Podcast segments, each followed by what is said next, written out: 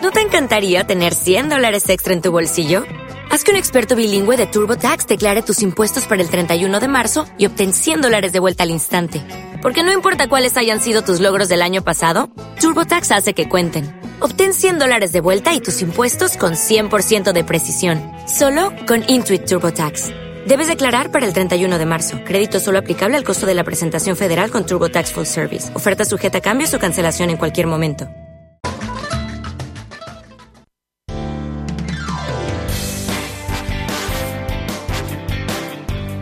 12 y 37, nuestro programa Prevenir en Salud.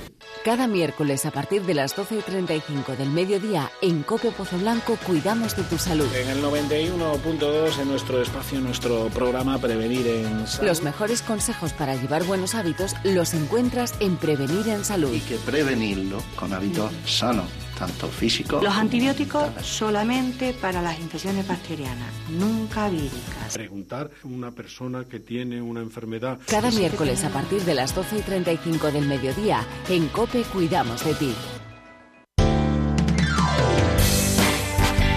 12 y 37 en directo, Rafael Muñoz Dueña. Muy buenas. Hola. Bueno, pues hoy vamos a hablar de un tema, bueno, eh, esta mañana eh, recibía yo el correo acerca del tema que, íbamos a tratar, la Asociación Andaluza de Fisurados Labio-Palatinos, ¿no? Lo que se dice labio fisurado, aunque luego explicaremos toda la, todo lo que hay, ¿no? En torno al tema este del labio, pero es el tema que vamos a tratar, eh, es una mm, causa desconocida, no hay mucho pero bueno, se está moviendo a Safilab, que es la asociación muy bien, y vamos a hablar de la asociación y vamos a hablar de una madre que su hijo con cuatro años también tiene este problema, ¿no? Sí, porque a la gente lo que más necesita cuando, cuando reciben un niño con, con cualquier, en realidad casi con cualquier enfermedad, es saber qué hacer, ¿no? Cómo, cómo hacer las cosas de la vida diaria, claro. Y entonces, al tener una asociación como en este caso, que te puede indicar donde hay otras padres, otras madres, que te pueden pues dar sus truquitos, dar su dónde comprar según qué cosas, ¿no? En este caso, por ejemplo, hablábamos ayer de, las mismas tetinas de los biberones que son distintas y, son distintas por, las características que tienen estos pequeñines. Entonces, el saber eso no solo ayuda a que tú seas más eficaz mm, proveyendo esos cuidados a tu hijo, sino además para tu tranquilidad, para tu seguridad, para el sentirte mm, a gusto, sabiendo que lo que estás haciendo es pues lo más eficaz para, para que tu hijo se desarrolle normalmente de manera pues, normal no eh, claro por tanto, su desarrollo intelectual siempre es normal no en este en este caso no pero vamos a hablar precisamente con la madre que anunciábamos con María Victoria Láez María Victoria muy buenas. Hola qué tal bueno pues tu hijo nació con fisura labiopalatina no Sí, él lo que tiene es una fisura en el paladar blando, que se llama, porque se pueden dar varios casos de solo labio, eh, fisura en paladar duro, fisura en paladar blando o todo completo, desde el labio a, todo el paladar abierto. ¿Vosotros os dais cuenta cuándo? Pues cuando nace la matrona es la que... No ¿no? no, no, no, no, Es difícil. El labio, en la, mm, vamos a ver, en la ecografía que se hace ya en la semana 20, que es más específica, Puede ser que se, se, se vea, pero lo que se puede ver más fácilmente es el labio. Pero lo que es paladar es más difícil ver y él nació con, con fisura en paladar blando. ¿Qué exactamente? Pues una abertura en el paladar blando. Él nació con, con lo que llamamos la campanilla partida y tenía una fisura en, en el paladar. La primera pregunta, la alimentación, ¿no? ¿Cómo va a ser? ¿Cómo, cómo vamos a alimentarlo, no? Eso es, lo más difícil, porque claro, no tienes, no sabes cómo lo tienes que hacer, porque no tiene succión. Entonces, mm, al tener ese agujero, no tiene succión. Entonces, pues, mm, yo le digo, ordeña, teníamos que ir ordeñándole la tetina, porque no había otra manera de, de darle. Y claro, no sabíamos cómo, cómo lo teníamos que hacer. Eh, hay, una, hay unas tetinas específicas para estos niños Pero claro, nosotros no teníamos conocimiento de, que existía en ese momento. En ese momento. La pregunta, ¿podrá hablar bien? Esa era la pregunta que se hacía la familia, ¿no? Bueno, sí, eh, ahora, ahora ya que ya habla, pues ahora sí te dice, conseguirá hablar bien. A ver, pues a nosotros nos han dicho que tendrá una voz característica de estos niños. Pero bueno, mm, no va a tener ningún problema en, en él puede decir todas las palabras, todos los fonemas, todo pero claro, le va a costar más que a otro niño, porque al tener eso, pues le va a costar. Pero se puede operar, ¿no? Sí, sí, él ya se operó cuando tenía 18 meses, eh, cerraron la, fisura. Pero lo que pasa es que al ser una malformación del paladar, pues eh, dos años después el paladar se quedó corto.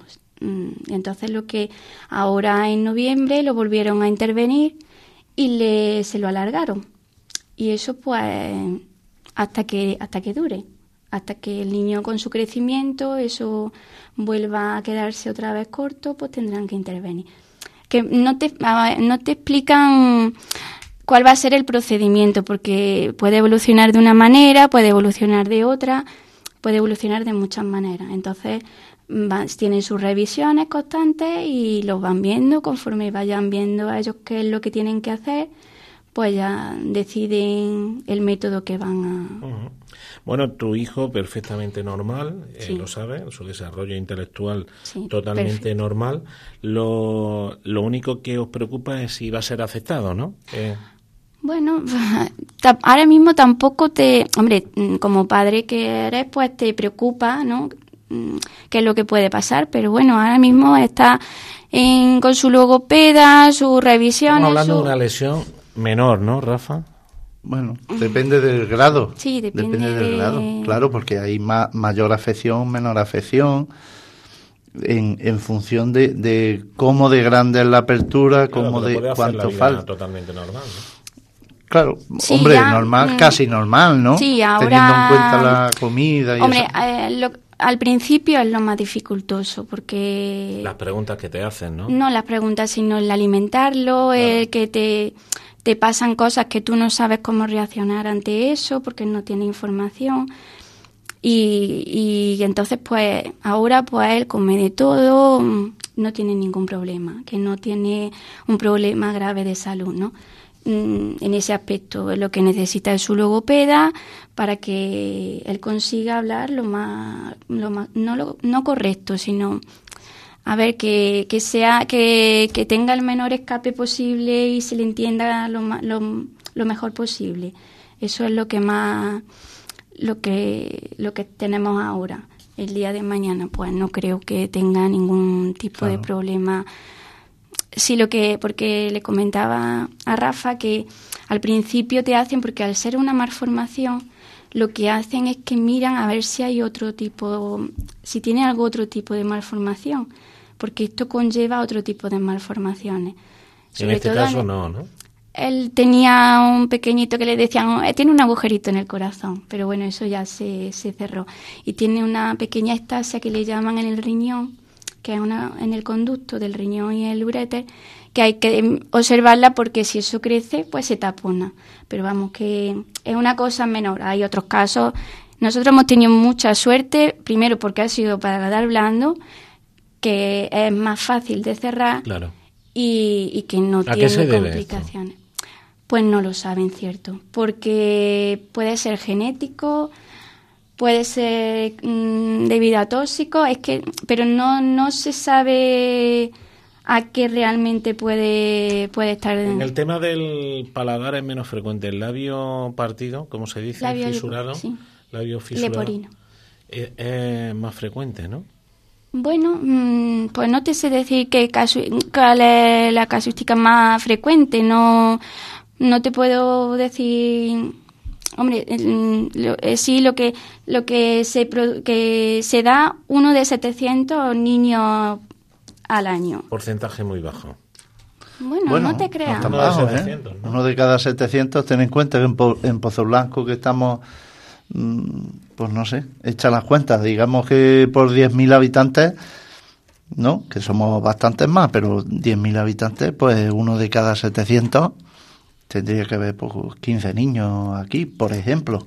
No es poco, no es una enfermedad rara. Rara en el sentido las que están calificadas como raras, que son ¿no? a partir de otras cantidades menores, pero es una enfermedad pues relativamente frecuente, uno de cada 700. Lo que pasa es que aquí yo creo que en, en el valle no se da con mucha no, simplemente se soluciona en general y, ya no se le da más, más, a lo mejor, no hay comunicación entre los padres, no hay comunicación. Es que claro, al, darse, si se dan tan, tan pocos casos, pues no hay. Por ejemplo, yo eh, lo que te comentaba ya es que yo cuando iba al hospital yo decía, por favor, si, si sale otro caso, tenéis mi teléfono, que yo le explique a esa madre cómo tiene que dar de comer a su hijo. Porque habías pasado por ahí, claro. Porque se pasa muy mal, porque hay mucho desconocimiento. Para eso, pues, yo en cuanto que me enteré de esta asociación, pues... Porque, Te pones en contacto con ellos. Sí, un, día que fui a una revisión del niño, pues me hablan de la asociación y entonces, pues... Asafila, ¿no? ¿En Sevilla?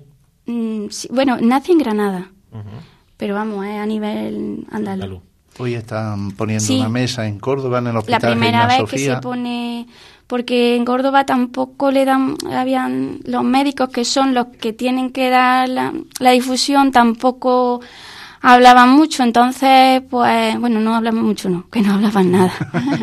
entonces, pues no, no teníamos conocimiento. Y una madre me dijo, pues hay una asociación y resulta... ¿Tú la revisión dónde la hacía? ¿Aquí o en Córdoba? No, en Córdoba, esto es todo en Córdoba. Sí, porque, vamos, desde, desde que el niño tiene 15 días, nosotros vamos a, a que lo vean a que lo vean allí en Córdoba, en masilofacial, cirugía masilofacial. Y eso, y, y, conocimos a esta asociación y, y, la verdad que, a ver, te ayuda mucho porque mm, te encuentras con las mismas situaciones, aunque no sean parecidas, porque es muy raro que un, que un caso se parezca a otro, pero, pero te ayudan, te ayudan en, tu día a día, en tu cómo, cómo puedes reaccionar ante una cosa o a ver que yo lo que digo, yo ya he pasado un poco lo, lo malo, yo ya lo he pasado en ese aspecto, pero, pero si tú puedes ayudar a alguien. Por supuestísimo. Es que tenemos que pensar en, en cómo se pone un padre primerizo cuando su hijo tiene una colitis mismo, ¿no? Una diarrea para entendernos. O tiene un resfriado un poquito más grave, que lo oímos toser un poco más raro de lo normal, y nos, cómo nos ponemos, ¿no? Los padres y las madres. Entonces, ante una situación de este calado, que no deja de ser súper grave, pero sí es bastante más grave que las cotidianas, y que tiene unas consecuencias, que, que puede haber otras implicaciones, como ella ha dicho muy bien, en otros órganos del cuerpo, ¿no? Porque esto como es en, el periodo de la formación de los órganos, pues puede haber más afección, ¿no? Entonces... Estamos hablando de malformaciones, ¿no? Claro, claro de cosas que no han llegado a su término a formarse como correctamente, o bien por cuestiones genéticas o bien por cuestiones de tóxicos, por ejemplo, ¿no? Entonces, si es una cuestión tóxica, el tóxico ha afectado no solo a eso, sino puede afectar al resto de formaciones del feto, ¿no? Entonces, los padres, claro, pues el tener una mano, un alguien que te aconseje, que te diga, un ejemplo de que el niño al final pues llega. Ayer hablábamos de, de, otra persona de aquí del Valle que ya ha hecho su carrera, que, tiene su familia, que tiene ya más edad. Y claro, eso te da a ti una esperanza que en esos momentos es vital. En esos momentos iniciales es vital. Alguien que, nos, que, nos, esté escuchando se puede poner en contacto contigo, ¿no? Directamente que llamen si quieren a la radio y nos dejará el número de teléfono. Sí, yo no tengo ningún problema. a ver, yo, soy una simple asociada, pero mm, también a mí no me importa porque eh, aquí en la zona del valle, pues a lo mejor yo soy más cercana y, me, y te puedes acercar a la persona y hablar con ellos directamente o para eso, pero bueno, que está la asociación no tiene ningún problema en en que se comuniquen con ellos y que os quería decir algunas de las cosas que, que para las que está la asociación que ellos tienen unos, unos objetivos. El primordial es eso, acompañar a la familia en ese momento y ayudarle en, Con todo tipo de información. con todo tipo de información. También, a ver, lo que se pretende desde la, desde la asociación es sensibilizar a las administraciones, porque, a ver, mm, estos niños necesitan su logopeda, necesitan ortodoncia mucho, porque Claro. entonces, y esas cosas, pues, mm, a ver, eh, ahora los niños hasta los seis años, por ejemplo, logopedia sí entra dentro de la seguridad social, pero a partir de ahí ya no, no entraría. Entonces, y estos niños necesitan continuamente ese su, su aparato de sus dientes, pues eso, mm, hombre, que, que deberían de mirar esas cosas. porque Facilitarlo, por cuando lo menos, ¿no? Por lo menos, por lo menos eso. Y también deciros que una vez al año se suelen hacer unas jornadas para informar a los padres. Es- se hacen, a lo mejor se hacen pues en distintas zonas de Andalucía. Este año fue en, en Jerez, me parece que fue. Bueno, no lo tengo muy seguro, pero bueno, se van, a- se van haciendo por las distintas eh, ciudades de, de Andalucía y se lleva a, a gente que pueda hablar, que pueda para dar conocimiento a tanto a los padres como también de formación. Y también hay una, unas ayudas para las familias que, que tienen recursos más escasos que se llama Paula las becas por una niña en especial y, y son para logope bueno para transporte para lo que lo que lo que ellos necesitan y, y eso que lo que intentamos es dar la mayor visibilidad Claro. posible a, esta, a esta asociación para que la gente pueda pueda estar pueda acudir a nosotros de ¿Cómo se llama tu hijo? Antonio Antonio, ¿cómo es la vida de Antonio? Ay, un bichito. Bien, él va a su cole, El día a día, vamos. él, él tiene, vamos, él- yo lo que más, que se lo comentaba a Rafa, que, que a lo mejor, claro, no le entiendo, porque mm, tiene la voz muy nasal, porque se tiene que volver a operar. No sabemos cuándo, pero... Es pequeño mm, todavía, cuatro años. ¿no? Sí, ya, pero ya lleva dos operaciones. y, y no sabemos. Entonces, tratarán de cerrar lo máximo posible para que no se escape el aire, entonces la voz sea menos nasal, claro. A ellos lo que quieren es hablar rápido y, para que... Entonces, pues, a veces, mm, ¿qué me has dicho? ¿Que no me he enterado? Entonces, pues muchas veces se cansa de, de repetirte, de repetir las cosas. Mm, A ver, eh, yo lo veo con la gente que yo le comentaba, con la gente de fuera mm, a él no le gusta hablar.